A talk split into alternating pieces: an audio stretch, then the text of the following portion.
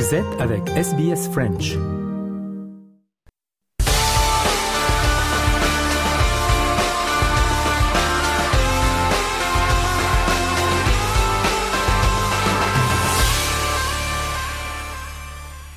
Le journal des sports de ce jeudi avec tout d'abord le tennis, les Masters 1000 de Paris et la fin pour Medvedev au deuxième tour. Il était un des grands favoris éliminé par Dimitrov. Sofiane Amazian. RFI. Drôle de fin hein, pour le russe tête de série numéro 3 de ce tournoi est battu en trois manches au terme d'un match de haut niveau face au bulgare Grigor Dimitrov, score final 6-3, 6-7, 7-6. Mais au-delà du score, c'est l'attitude du joueur russe qui est à déplorer, malmené par les spectateurs. Medvedev n'a rien fait pour apaiser la situation, allant même jusqu'à s'asseoir sur sa chaise, refusant ainsi de reprendre le jeu. Ça ne colle tout simplement pas entre le public parisien et le troisième joueur mondial, à en croire le principal intéressé. C'est un peu bizarre, mais bon, c'est la public à Bercy, tout le monde le sait. Il n'y a pas tout le monde qui aime jouer ici, il y a certains qui aiment. Moi, je veux jouer beaucoup mieux à Bercy quand il y a personne. On est quoi euh, le, tableau, il est allé, on va dire 100 joueurs, n'importe. Bah, ils vont avoir 30 qui adorent ça, ils vont avoir 10 qui s'en foutent, ils vont avoir, avoir 20 qui détestent, mais ça, c'est partout dans le monde, chaque tournoi. Donc, j'ai pas envie de dire euh, de mal en général. C'est juste que pour moi, ça connecte pas, et c'était toujours le cas pour presque chaque match. Et parmi les autres résultats de la journée, à noter la qualification pour les huitièmes de finale du grec Stefanos Tsitsipas face au Canadien Auger Aliassim 6-3, 7-6. Belle entrée en matière. Également pour le numéro 1 mondial, le Serbe Novak Djokovic, tombeur de l'Argentin Echeverry 6-3, 6-2. Et on passe au foot. L'Australie a décidé mardi de renoncer à sa candidature à l'organisation de la Coupe du Monde de 2034 et ouvre la voie à l'Arabie Saoudite. Thomas de Saint-Léger Cette fois, la voie est libre. L'Arabie Saoudite s'était ravisée devant l'avance prise par le dossier Espagne-Portugal-Maroc dans la course à l'organisation de la Coupe du Monde 2030. Mais pour 2034, la donne est différente et le Royaume a de bonnes raisons de penser qu'il sera bientôt consolé. La date butoir pour l'envoi des candidatures à la FIFA est passée et les Saoudiens sont seuls en piste débarrassés d'un rival encombrant, l'Australie, longtemps intéressée s'étant désistée au dernier moment. Cette candidature unique doit maintenant être confirmée validé lors d'un prochain congrès de la FIFA fin 2024, une formalité a priori, l'instance internationale ne semblant pas opposer, bien au contraire, à faire jouer sa compétition reine en Arabie Saoudite, la procédure de déclaration d'intérêt extrêmement courte et précoce, le choix de restreindre les postulants à la zone Asie-Océanie auront largement favorisé le projet du Royaume. À défaut de se distinguer sur les terrains, l'Arabie Saoudite continue donc de briller en dehors. Cette prise de choix, la plus belle d'une longue liste d'événements sportifs organisés ces dernières années va lui permettre, au passage, d'imiter quelques années plus tard le seul pays du Golfe à avoir accueilli la Coupe du Monde de football, son voisin et rival, le Qatar. Et chez les dames, euh, match de qualification pré-olympique avec la victoire des Matildas contre Taipei 3-0 hier.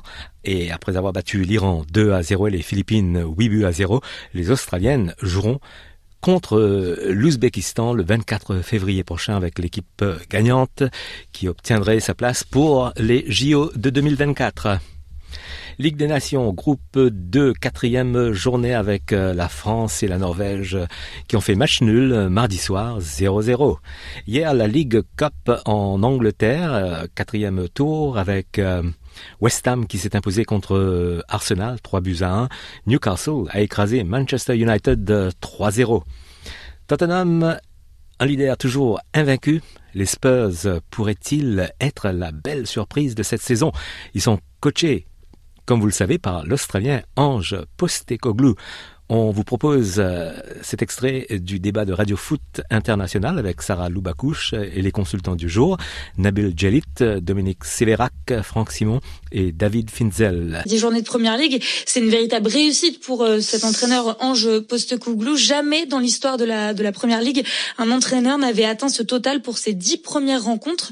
Est-ce qu'on s'y attendait, Franck Simon, à ces résultats-là? Non. Non, Dominique Sévérac ni Franck Simon. non, euh, non, d'autant que Kane est parti, hein, je vous le rappelle. Ah, D'accord, c'est Nabil Djelit qui me répond. Il, a, l'air d'être un grand spécialiste de Tottenham, mais ça m'étonne pas. Hein. c'est des, ce sont des grands losers.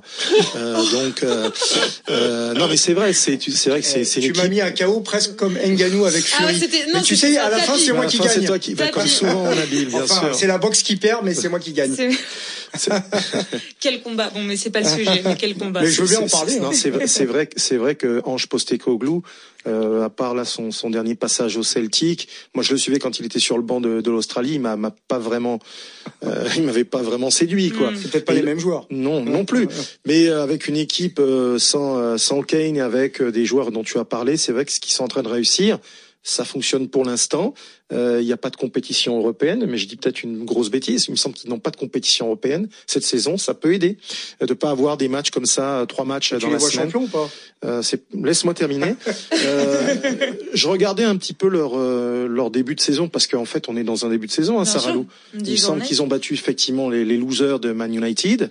Euh, ils ont fait 2-2 avec avec les Gunners, avec Arsenal. Ils ont tapé Liverpool.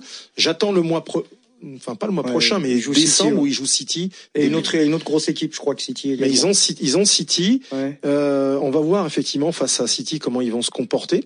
Si tu arrives à gratter des points face à ces équipes-là, ouais, ils seront ils seront top 4, mais on sait jamais. Ils peuvent profiter d'une défaillance de l'un des. Ouais, des mais là, il y a Arsenal qui est quand même présent, il y a Liverpool qui est quand même de retour. Justement, est-ce que les trois vont être en défaillance C'est considérable, la... Sarah ah, mais, c'est énorme, c'est des losers à la base. Hein. Pour vous, Dominique, c'est vrai. Pour vous, Dominique, c'est vrai que c'est une énorme surprise. Ah oui, parce que même si c'est pas un petit budget, c'est mais c'est mais c'est pas non plus City, c'est pas Liverpool, mm. c'est pas un petit budget, mais c'est quand même une surprise considérable. C'est-à-dire que vous perdez euh, Antonio Conte, vous perdez votre gardien titulaire euh, qui était, qui était euh, hyper influent. Vous prenez un Italien euh, qui avait pas une réputation euh, dingue. Vous prenez un entraîneur, comme l'a dit Franck, un peu qui a pas vraiment de qui, qui a pas de référence. Et puis la Juve est-elle de retour au sommet en Italie? Focus sur la vieille dame avec un, à nouveau un extrait du débat de Radio Foot. Sarah Loubacouche, les consultants du jour, Nabil Jalit, Dominique Sévérac, Franck Simon et David Finzel.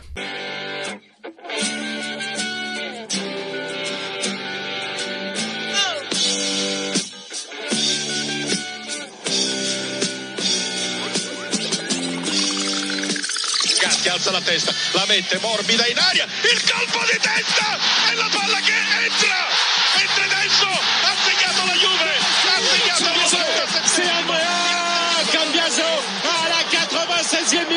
qui vient délivrer l'Alliance Stadium. La Juve prend la tête de la Serie A pour une nuit peut-être 1180 jours après avoir été euh, leader. C'est exceptionnel, ambiance à l'Alliance Stadium.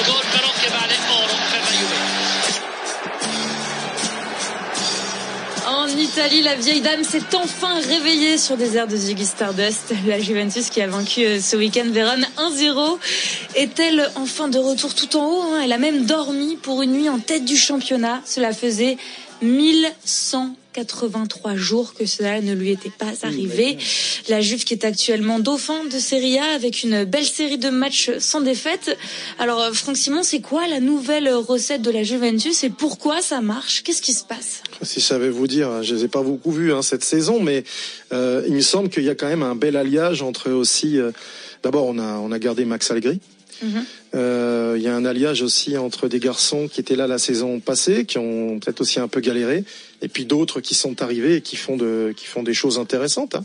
Pense à Timothy Weah, euh, qu'on connaît un peu, à Locatelli, qui est arrivé de Sassuolo. Il y a, euh, on a également, on entendait là parler de, de Cambiasso qui arrive de Bologne.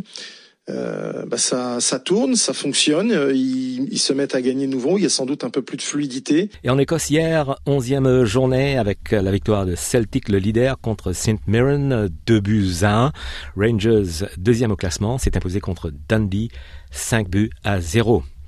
Retour maintenant sur l'affaire des incidents de dimanche dernier concernant le match entre Marseille et Lyon.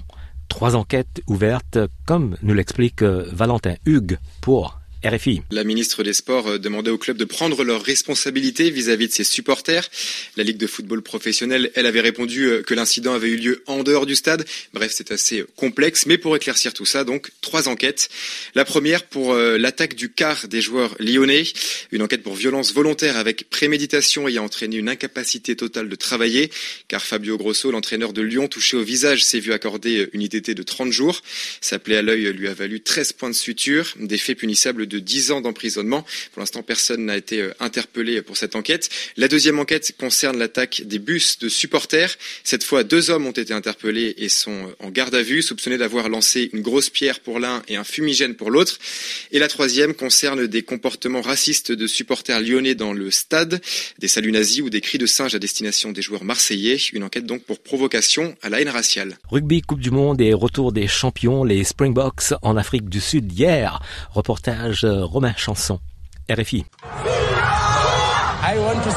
Je suis venu voir Sia Colissi. Il a deux Coupes du Monde. On le soutient car c'est un bon capitaine. Colissi apparaît en bondissant dans le hall de l'aéroport, habillé d'une cape sur les épaules aux couleurs du drapeau sud-africain. Sia, c'est mon héros. Sia Colissi tend le trophée à la foule. Il essaie d'avoir un regard pour chacun, un mot pour tous lors de la conférence de presse. On a voulu faire en sorte que cette Coupe du Monde soit pour l'ensemble des Sud-Africains, riches ou pauvres, peu importe d'où vous venez, à l'image de notre équipe qui est très diverse, ce qui est magnifique. Cette Coupe du Monde est spéciale, dit Colissi. En 2019, les gens étaient surpris par la victoire, mais cette année, ils la réclamaient. La ferveur a pris de l'ampleur, confirme ce supporter. Il y a quatre ans, on a fait la même cérémonie, mais à l'époque, il y avait beaucoup moins de monde. Cette équipe représente tout notre pays. C'est pour ça que les gens se sont démenés pour venir ici.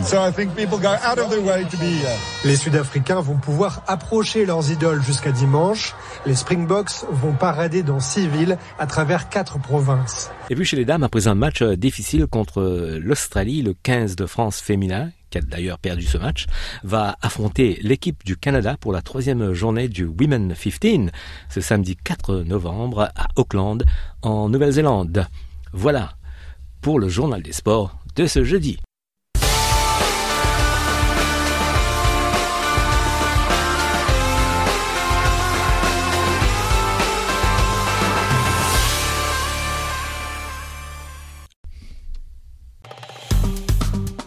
Aimez, partagez, commentez.